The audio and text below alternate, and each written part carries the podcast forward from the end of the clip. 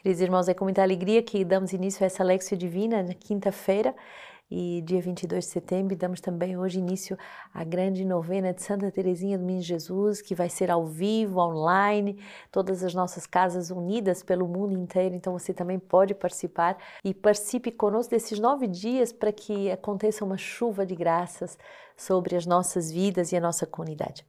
Hoje também damos continuidade aqui no Rio de Janeiro ao retiro Recria-me com a comunidade Maranatá, um grupo belíssimo de jovens sedentos da palavra de Deus e nós vemos as maravilhas da palavra de Deus dia após dia uh, operando no coração desses jovens. O número 307 do nosso livro de vida vai hoje nos fazer descobrir o que é que é a graça do moderador geral. Este ministério está ligado ao da pessoa do fundador enquanto este o assumir ou até que renunciou ao cargo. Em, em seguida, o fundador proporá ao Conselho Geral um novo moderador geral que exercerá o seu primeiro mandato, como prevêem os estatutos da comunidade. Esse ministério é um serviço de moderação e de governo ao serviço do conjunto da comunidade.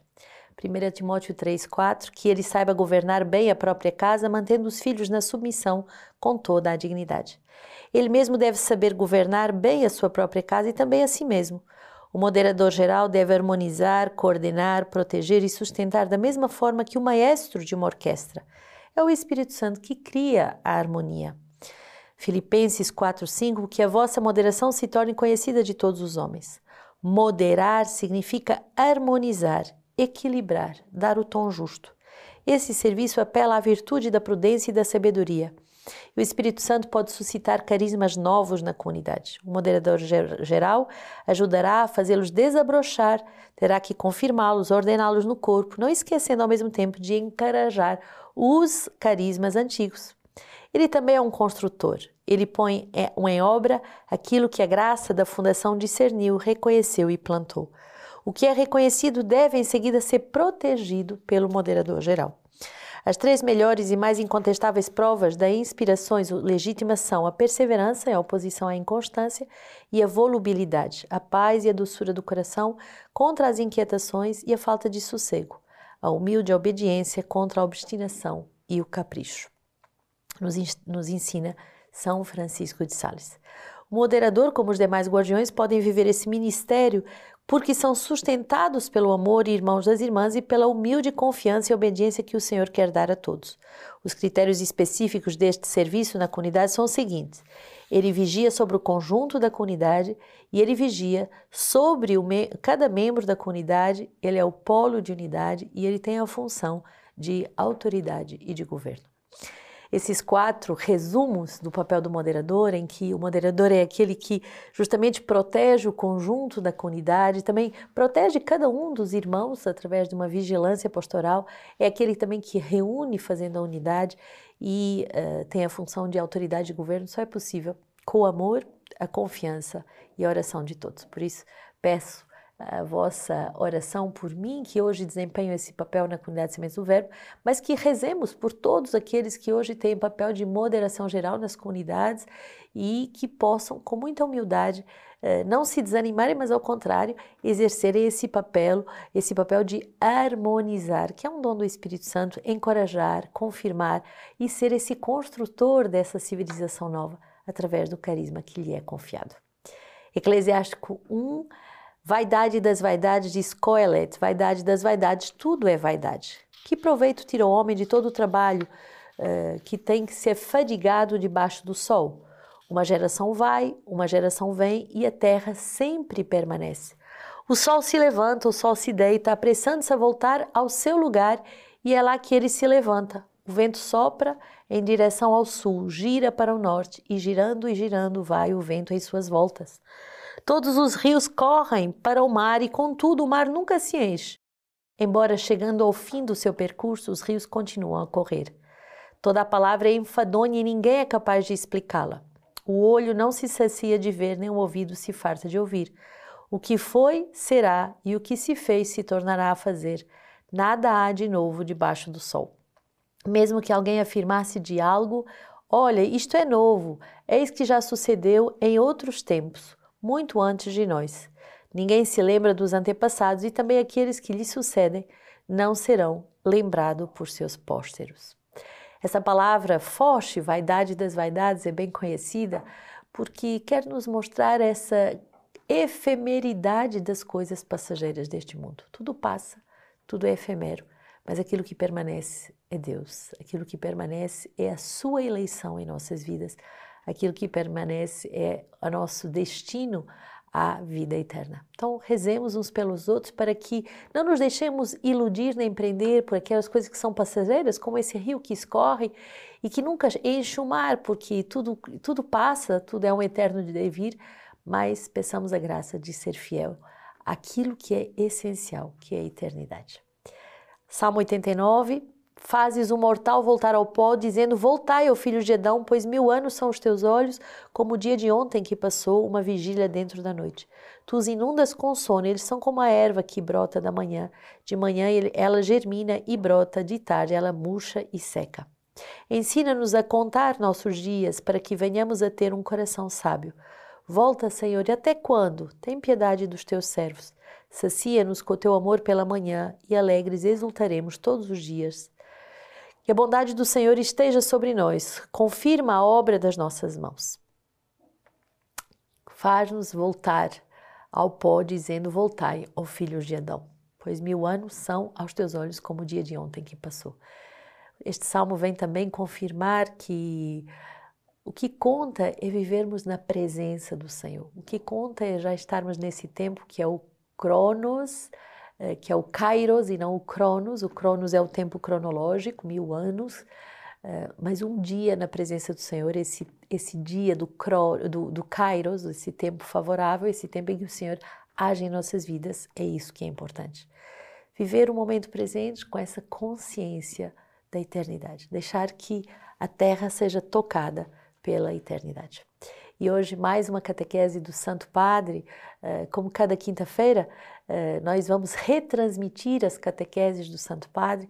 Então, vivamos esse, esse dia com um espírito de discernimento profundo, entendendo bem a diferença e o devido lugar que cada coisa deve ter no nosso coração e nas nossas escolhas. Lucas 9, o tetrarca Herodes, porém, ouviu tudo o que se passava e ficou muito perplexo porque alguns dizerem é João que foi ressuscitado dos mortos e outros é Elias que reapareceu e outros ainda é um dos antigos profetas que ressuscitou. Herodes, porém, disse a João eu mandei decapitar. Quem é esse, portanto, que, que ouço de, de quem ouço tais coisas? E queria vê-lo é forte essa passagem, eh, justamente eh, do, do Evangelho de Lucas, eh, que mostra o coração inquieto de Herodes. Ele tinha mandado decapitar João, ele sabia que João tinha, que estava morto, e ao mesmo tempo ele percebe que há uma vida que ele não foi capaz de matar e por isso desejava vê-lo, vê-lo. Como seria possível que aquele que ele mandou decapitar ainda uh, possa estar vivo através da ressurreição dos mortos.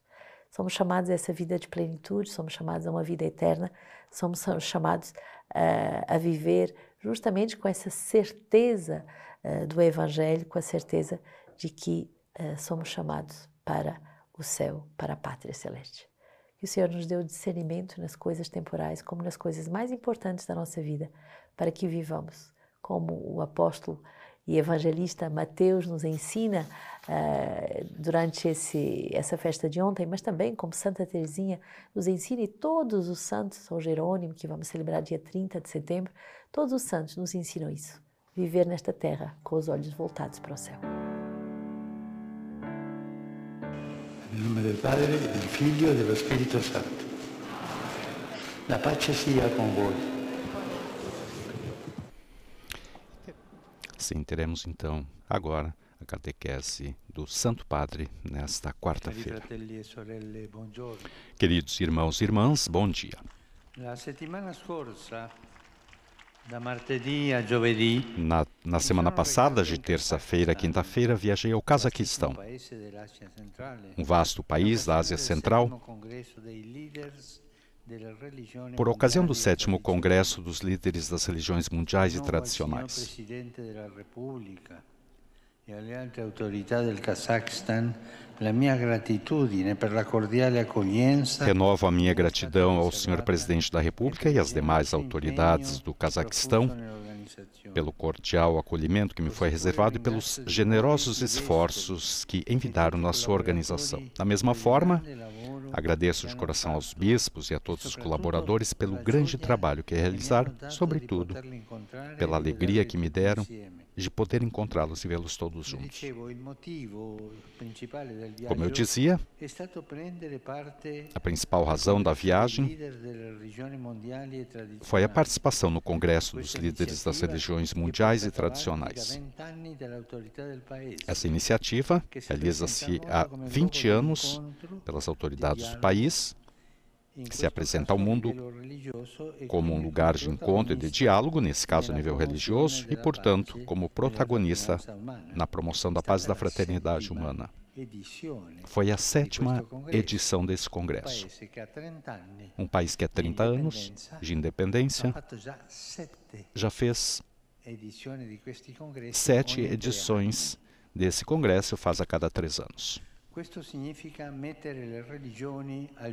Isso significa colocar a religião no centro do empenho pela construção de um mundo em que se escuta e se respeita na diversidade. E isso não é relativismo, não.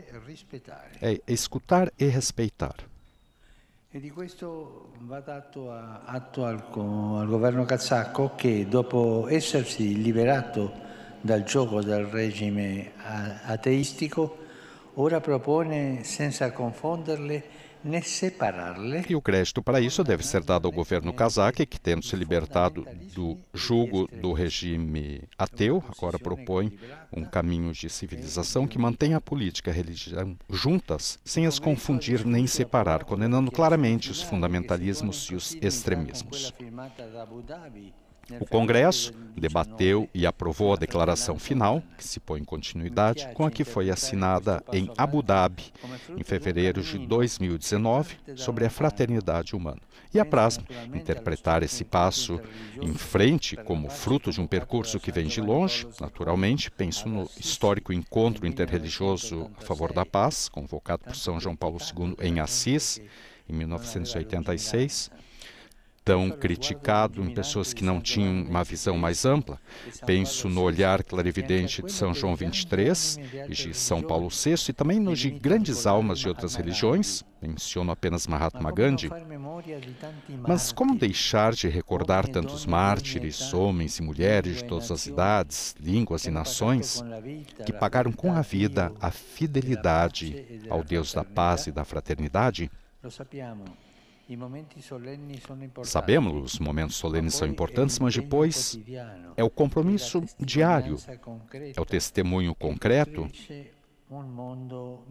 que constrói um mundo melhor para todos. Além do Congresso, essa viagem deu-me a oportunidade de me encontrar com as autoridades do Cazaquistão e com a igreja que vive naquela terra. Depois de ter visitado o senhor presidente da República, a quem agradeço mais uma vez a gentileza, fomos à nova sala de concertos onde pude falar com os governantes, representantes da sociedade civil e o corpo diplomático. Estamos com um problema de áudio da Praça São Pedro. Sublinhei a vocação do Cazaquistão, ser país do encontro. Com efeito, nele convivem cerca de 150 grupos étnicos e falam-se mais de 80 línguas. Essa vocação, que se deve às suas características geográficas e à sua história, foi acolhida e abraçada como um caminho que merece ser encorajado e apoiado. Também formulei votos para que ela possa prosseguir a construção de uma democracia cada vez mais madura, capaz de responder eficazmente às necessidades da sociedade como um todo. É uma tarefa árdua, que leva tempo, mas já se deve reconhecer que o Cazaquistão fez escolhas muito positivas, como a de dizer não às armas nucleares e a de boas políticas energéticas e ambientais. Quanto à igreja, alegrei-me muito por me encontrar com uma comunidade de pessoas contentes, alegres e entusiastas. Os católicos são poucos naquele vasto país. Mas essa condição, se for vivida com fé, pode trazer frutos evangélicos. Antes de mais, antes de mais nada, a bem-aventurança da pequenez, de ser fermento, sal e luz, confiando unicamente no Senhor e não em alguma forma de importância humana. Além disso, a escassez numérica convida a desenvolver relações com o cristão de outras denominações também a fraternidade com todos. Os católicos são poucos naquele país tão grande, mas essa condição vivida com fé pode trazer frutos evangélicos. Antes de mais nada, a bem-aventurança da pequenez, de ser fermento, sal e luz, confiando unicamente no Senhor e não em alguma forma de importância humana. Além disso, a escassez numérica convida a desenvolver relações com cristãos cristãos de outras denominações e também a fraternidade com todos. Por conseguinte, pequeno rebanho, sim, mas aberto, não fechado, não defensivo, aberto e confiante na ação do Espírito Santo que sopra livremente onde e como quer. Também recordamos aquela parte pouco cinzenta, obscura, os mártires daquele povo santo de Deus, que sofreu décadas de opressão ateística até a libertação há 30 anos. Homens e mulheres que sofreram tanto pela fé durante o longo período da perseguição, assassinados, assassinados, torturados, aprisionados por causa da fé. Com este pequeno mans alegre rebanho, celebramos a Eucaristia em Nur Sultan, na Praça da Expo de 2017, rodeado por arquiteturas ultramodernas. Era a festa da Santa Cruz. Isso nos faz refletir. Num mundo em que o progresso e o retrocesso se entrelaçam, a cruz de Cristo permanece a âncora da salvação, sinal da esperança que não desilude porque está fundada no amor de Deus misericordioso e fiel. A Ele dirige-se a nossa ação de graças por essa viagem e a nossa oração, a fim de que seja rica de frutos para o futuro do Cazaquistão e para a vida da Igreja Peregrina naquela terra. Assim, também gostaria de fazer presente uma terrível situação da martirizada Ucrânia. O cardeal Krajewski foi até lá pela quarta vez e me telefonou.